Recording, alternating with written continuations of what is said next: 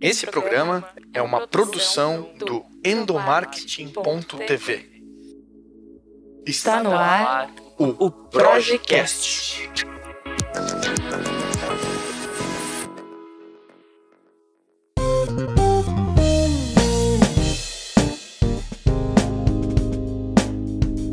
Oi pessoal, tudo bem com vocês? Eu sou o Igor Lima está no ar o Projecast, um podcast sobre gestão de pessoas, comunicação interna e liderança da Projic, em parceria com a ABRH Santa Catarina nessa temporada especial diretamente do Concar o maior congresso de gestão de pessoas do sul do país. E nesse bate-papo a gente vai receber uma super convidada que já conhece muito bem como que funciona o podcast, porque já esteve aqui com a gente, Vânia Ferrari. Seja muito bem-vinda novamente ao podcast. Só que agora a gente tá chique, né? A gente tem câmera, a gente tá no Spotify e também no YouTube. Outro Olha. nível, né, Vânia? Sensacional, merece. Bom conteúdo tem que ser disseminado mesmo. Aí sim. Para você que está chegando agora, rapidinho aqui uma mini biografia da Vânia. Ela é administradora, pós-graduada em gestão de pessoas, especialista em melhoria contínua de processos. É palestrante há mais de 10 anos, com mais de 300 apresentações já realizadas somente em 2021. Só no ano passado tudo isso, a paz do céu. Pois é. É conteúdo pra caramba e pessoas inspiradas pra caramba. E você tá preparado aí para se inspirar também com esse bate-papo?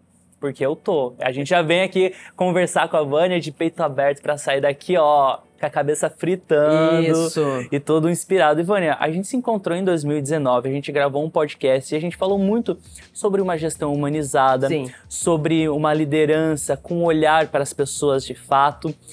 E nesse intervalo aí dos nossos encontros de 2019 para esse ano, a gente teve uma pandemia, é. onde a gente teve que ressignificar muitos processos e, e, e, a gente teve crenças desacreditadas, a gente passou a acreditar em outras coisas que até então a gente nem prestava atenção. Eu queria saber de você, o que, que mudou em você e que essas mudanças te trouxeram de insight para hoje você estar no palco do Concar, encerrando o primeiro dia falando dos olhares para o futuro? É isso. Eu tenho um mantra agora, pós nosso encontro, que é o seguinte: tudo que a gente não sabe muda o que se sabe. Visto que o que a gente sabe é uma gota no oceano, tem muito mais informação, muito mais conhecimento, muito mais método, muito mais jeito de viver e trabalhar do que a gente conhece e aplica. É, infelizmente, para minha surpresa, é, a gente não evoluiu a quantidade é, que poderíamos ter evoluído. E quantidade eu falo de novos métodos, novos jeitos de recrutar, novos métodos de selecionar, treinar, é, engajar, transformar e liderar. Porque existe ou deve existir um outro jeito a partir do que a gente viveu. A pandemia não fez bem para ninguém, não teve nada de bom. Ah, e a pandemia trouxe uma coisa boa. Não. A pandemia foi péssima para todo mundo. O fato é que, posto que aconteceu, é, o que, que a gente tem que mudar a partir disto? E eu, infelizmente, encontrei as empresas querendo voltar para 2019. Em vez de fazer um salto quântico, em vez de melhorar, a gente está voltando ao presencial como era antes. Então, a abordagem que eu trago hoje é justamente para dizer, pessoal, acorda, né? Uh, já vínhamos numa, numa é, num desgaste, numa escalada é, da depressão, do cansaço, da tristeza no mundo do trabalho. O que a gente tinha que fazer agora era outra coisa. Sabe, era horário flexível mesmo, era oficializar o home office, era criar outras formas de medir resultado, não por jornada, mas por entrega e tal. E infelizmente as empresas estão perdendo é, mais esse bonde. Esse tato, né? Uh, Poxa! E, e sabe que você falando me traz muito é, pensar de que antes eu acho que eu acreditava de que a pandemia tinha acelerado alguns processos em relação à gestão de pessoas. O que durante a pandemia de fato teve que ser acelerado, porque empresas que eram super rigorosas com o bater ponto e trabalho presencial, elas foram obrigadas a, a fazer uma gestão de confiança, de confiar nas suas pessoas colaboradoras que elas iriam trabalhar estando em casa sem a supervisão. E que bom que a gente acelerou durante esse período. A gente também acelerou na questão do, do formato híbrido, do horário flexível e vários tantos outros pontos, principalmente na, no olhar para a saúde mental, né? Sim. Que até então já vinha sendo falado sobre, mas que ganhou uma potência enorme durante a pandemia. Sim. Mas você acabou de me dizer que agora que a gente está voltando, a gente está querendo ser igual é 2019. Exato. E exato. já diria o mestre Lulu Santos, nada do que foi será. de novo de um jeito que já foi um dia. Pois é, meu amor. Como que, o que, então, que, que toque que a gente dá para essa galera? Então, agora, agora é hora de falar com os RHs mesmo, por isso que esse evento é tão importante. É hora de falar com os profissionais de RH para a gente promover de verdade uh, uma ruptura deste modelo que é cafona, que é desnecessário, que é, é, é, malvado em muitos aspectos, né? Então, infelizmente, as empresas continuam falando de meritocracia, desconsiderando que ela não existe, né? Porque com tanta desigualdade social, não dá para falar de meritocracia no mundo do trabalho. A gente pode até falar de indicadores de sucesso, mas nunca premiar alguém desconsiderando a injustiça. A gente ainda tem falado sobre as empresas que colocam homens e mulheres pretos nas suas capas dos seus folders e dos seus sites, mas os homens e as mulheres pretas da empresa não estão na liderança, nem no conselho administrativo, elas estão na operação. A gente ainda fala de mulher na liderança, em março tem o evento e tal, mas acaba a data comemorativa e as mulheres voltam a ser interrompidas nas reuniões, voltam a ser silenciadas, voltam a ser assediadas. Então, é, eu acho, eu acho não, eu tenho certeza que o que a gente tem que fazer agora é dar um basta para isso. Quem está dando basta são os colaboradores, porque a gente está vivendo esse momento que a gente está chamando de a grande renúncia, em que colaboradores como você e eu é, vão dizer não para isso e vão pedir demissão das empresas. E vão embora de marcas que não estão afim de fazer essa transformação. Talvez, a partir desta renúncia, as empresas comecem esse movimento inteligente de é, criar um novo jeito de trabalhar. Sensacional. Eu acho que aí é a deixa que eu trago para o nosso bate-papo de que eu sou contra fazer essa pergunta de ah, o que, que a gente faz? Como a gente chega nisso? É. Porque não existe a fórmula mágica, não existe os passos, o caminho de ouro, é. né? De que, cara, a Vânia vai falar, eu vou aplicar e pra, vou ser feliz para sempre. Gente, se você está acompanhando esse podcast na intenção disso, eu acho que não vai dar boa. Cinco formas de você promover as pessoas.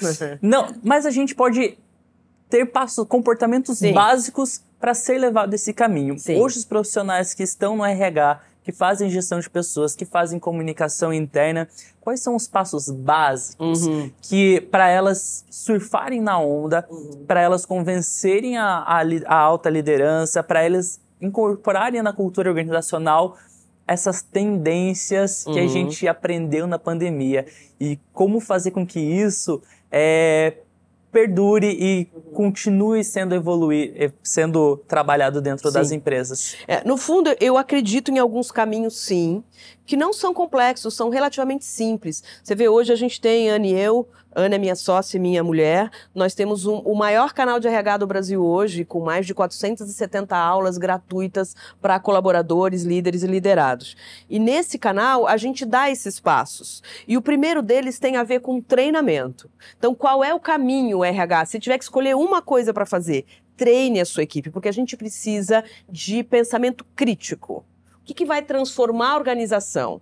O pensamento crítico de quem? De todos. Não só do presidente, não só dos diretores, mas também do analista, da analista, do gerente, da gerente, do cara e da mina que estão na operação. Então, é, treinar significa estimular os colaboradores em todos os níveis a desenvolver pensamento crítico. Quando eu desenvolvo pensamento crítico, na hora de fazer um processo, eu vou falar, e esse processo não está alinhado com as práticas ESG que eu acabei de estudar. Então eu vou refazer o meu processinho lá no meu canto e eu já vou cuidar que esse processo seja sustentável, que ele respeite a governança, que ele seja ecologicamente viável e tal. Então, essa pessoa, dentro da área dela, vai melhorar os processos internos e a mudança começa do pequeno para o grande. Então, treinar é condição sine qua non para a sua empresa caminhar na direção correta. E treinar sobre o quê? Já falei, práticas ESG, objetivos de desenvolvimento sustentáveis, garantir que as pessoas entendam que tem sim sempre um jeito mais barato, divertido, rápido de fazer o que a gente faz. Né? A gente só precisa matar a burocracia. A gente só precisa eliminar etapas que são absolutamente imbecis e que a gente continua fazendo porque sim. Porque eu tenho preguiça de mudar, porque antigamente era assim, porque é uma empresa de dono, sei lá que justificativa as pessoas sempre dão para não melhorar os seus processos, os seus métodos, as suas pessoas, né? E isso é o que a Anne e eu fazemos desde que a gente se entende por profissional é, dentro do mundo corporativo e agora com a nossa empresa de treinamento. É treinar as pessoas. E aí você abre uh, as possibilidades de transformação da organização. Eu acho que é muito isso. Quando você não tem medo de desenvolver as pessoas e de capacitá-las, seja elas para atuar dentro da empresa ou fora delas, você está fazendo com que ela entregue a sua melhor versão para aquele momento. É isso. Para aqui e agora. É o futuro, isso. ela vai ficar na empresa se fizer sentido para ela, pra, se o propósito dela estiver conectado com o propósito da empresa. E se por algum momento esse propósito se perdeu, seguir caminhos diferentes, que bom que a pessoa está preparada para entrar em outra, em outra jornada, em outra empresa, com uma bagagem que, que, transforma, que transformou ela e que Sim. vai transformar outras esferas, Sim. né? É, as empresas não podem esquecer que o colaborador não é só funcionário. Ele também é consumidor, ele também é cidadão, ele também é stakeholder, ele também pode ser o advogado daquela marca. Então, tratar o colaborador bem é sintoma de uma gestão inteligente. Quando eu trato o meu colaborador como se ele fosse uma peça, como se ele fosse burro, como se ele fosse um elemento dentro de um processo, é é a coisa mais errada a fazer. Quando eu trato alguém com respeito, com dignidade, entendendo que as pessoas têm talentos diferentes e, e que estão nos seus momentos de maturidade diferentes, quando eu trato bem um colaborador, todo o resto acontece né? Porque esse colaborador vai querer ficar na empresa, em primeiro lugar. Em segundo lugar, ele vai defender essa marca. Então, assim, você vai parar de contratar influencer cafona, que não tem nada a ver com a tua empresa, e os influencers vão ser os seus colaboradores. Que vão dizer, cara, eu trabalho lá. E o que esses caras fazem é o que eles falam, o que eles falam é o que eles fazem.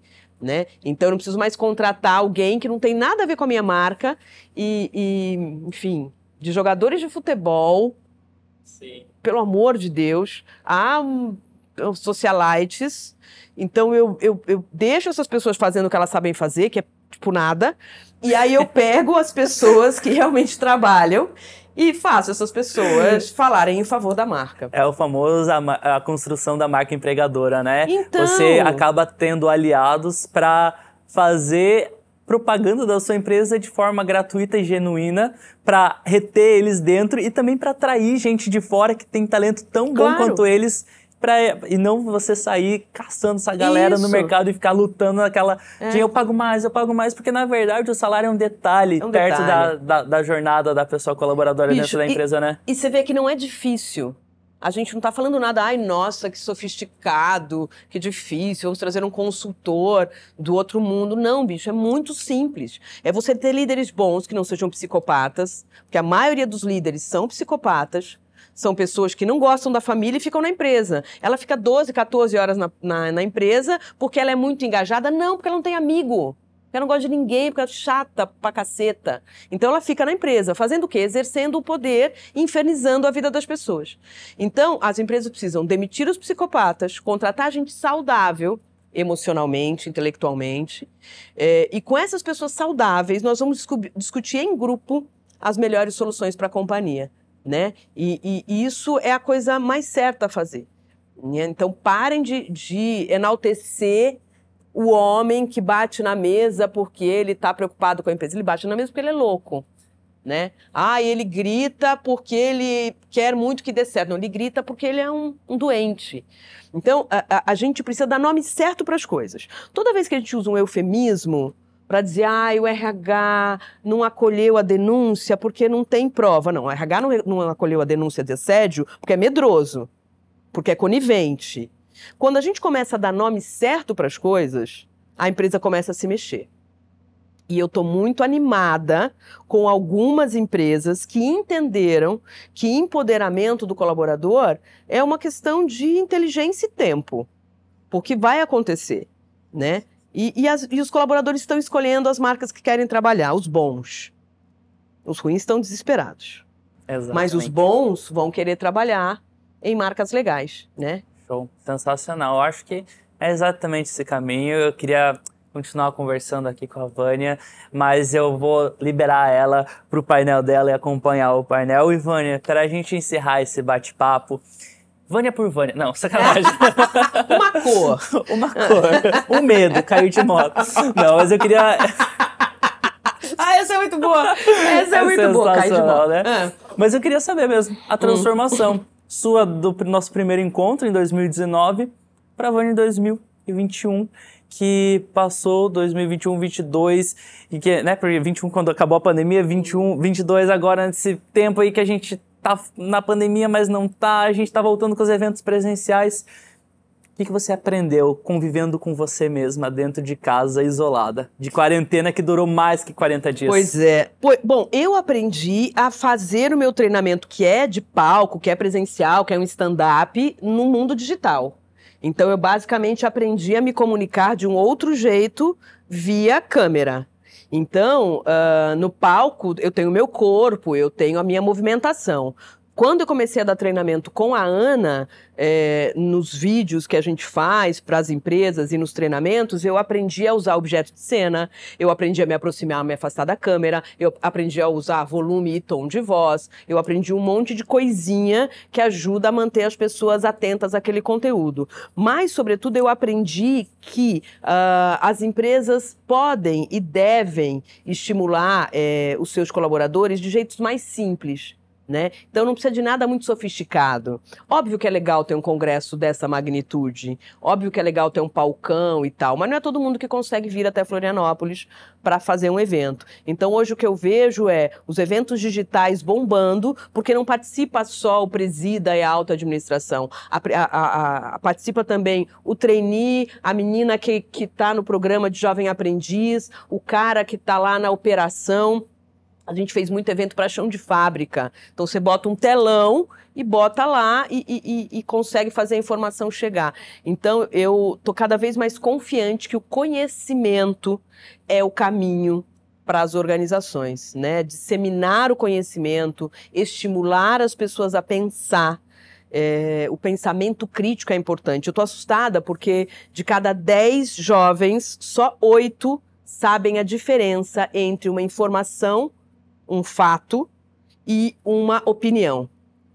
Só dois jovens de cada dez sabem a diferença entre a ciência e um fato e a opinião do tio do, do aplicativo. E isso tem a ver com a gente não estimular o pensamento. Né? Então, a informação que vem pelas redes sociais é uma informação tão rasa, tão rasa, né? Que eh, eu estava vendo alguém falar sobre isso, vou cometer uma falha porque vou, não vou me lembrar quem. Quando a pessoa é rasa, você não se afoga, né? Quando, mas você se quebra inteiro. E é o que está acontecendo. As pessoas estão consumindo eh, informação rasa, tomando decisões baseadas em nada, né? As reuniões de uma hora duram uma hora porque é um monte de gente achando coisas ao invés de buscar informação, fato e dado, e tudo isso pode mudar. Se o RH se posicionar e for para a mesa com o conselho administrativo e o presidente, eu falo o presidente, porque infelizmente a gente tem um número ridículo de mulheres na presidência. É, é, enquanto o homem para ser presidente pode ser medíocre, a mulher para ser presidente tem que ser uma gênia. Então, a gente tem que convencer esse presidente, o conselho administrativo, a formar é, cabeças pensantes independente se essa pessoa está na operação ou se ela está no escritório, se ela está no ponto de venda ou se ela está batendo de porta em porta. O que importa é as pessoas é, aprenderem a pensar por si mesmas e questionarem, falar, gente, isso aqui é tão idiota, não vou fazer mais isso não. Esse folheto é tão ridículo, não vou mais, não vou mais imprimir isso não. Esse formulário faz perguntas tão indecentes que eu vou matar esse formulário. E aí a gente ganha tempo, porque a gente para de fazer processinho é, e, e, perpetuando a burrice, e a gente mata esses processos para ter tempo para fazer o que é realmente importante, que é mudar o mundo. Essencial, exatamente isso. Não é dizer amém para tudo, mas Não. é chamar para ajoelhar e rezar junto, né? Exato, e aí irmão. sim a gente tem um RH estratégico é focado em transformação. É isso aí. Show. Gente, muito obrigado pela companhia. A gente vai encerrando esse bate-papo aqui com a Vânia, mas você pode continuar acompanhando todas as produções e materiais da Project através do blog www.endomarketing.tv. A gente volta a se encontrar Posso falar do meu canal? Claro, mas Ai, deve. Gente. A gente volta a se encontrar no próximo episódio. E você também pode encontrar com a Vânia no canal dela, né? É isso, eu podia estar tá roubando, eu podia estar tá matando, só estou vendendo a minha arte. A gente tem o nosso canal, é, Vânia Ferrari, é, canal Vânia Ferrari no YouTube. Mas se você entrar no Instagram, tá lá, Vânia Ferrari. Se você entrar no LinkedIn, procura a Vânia Ferrari, a descabelada que estiver lá sou eu. Recado tá dado. Valeu, gente, até a próxima.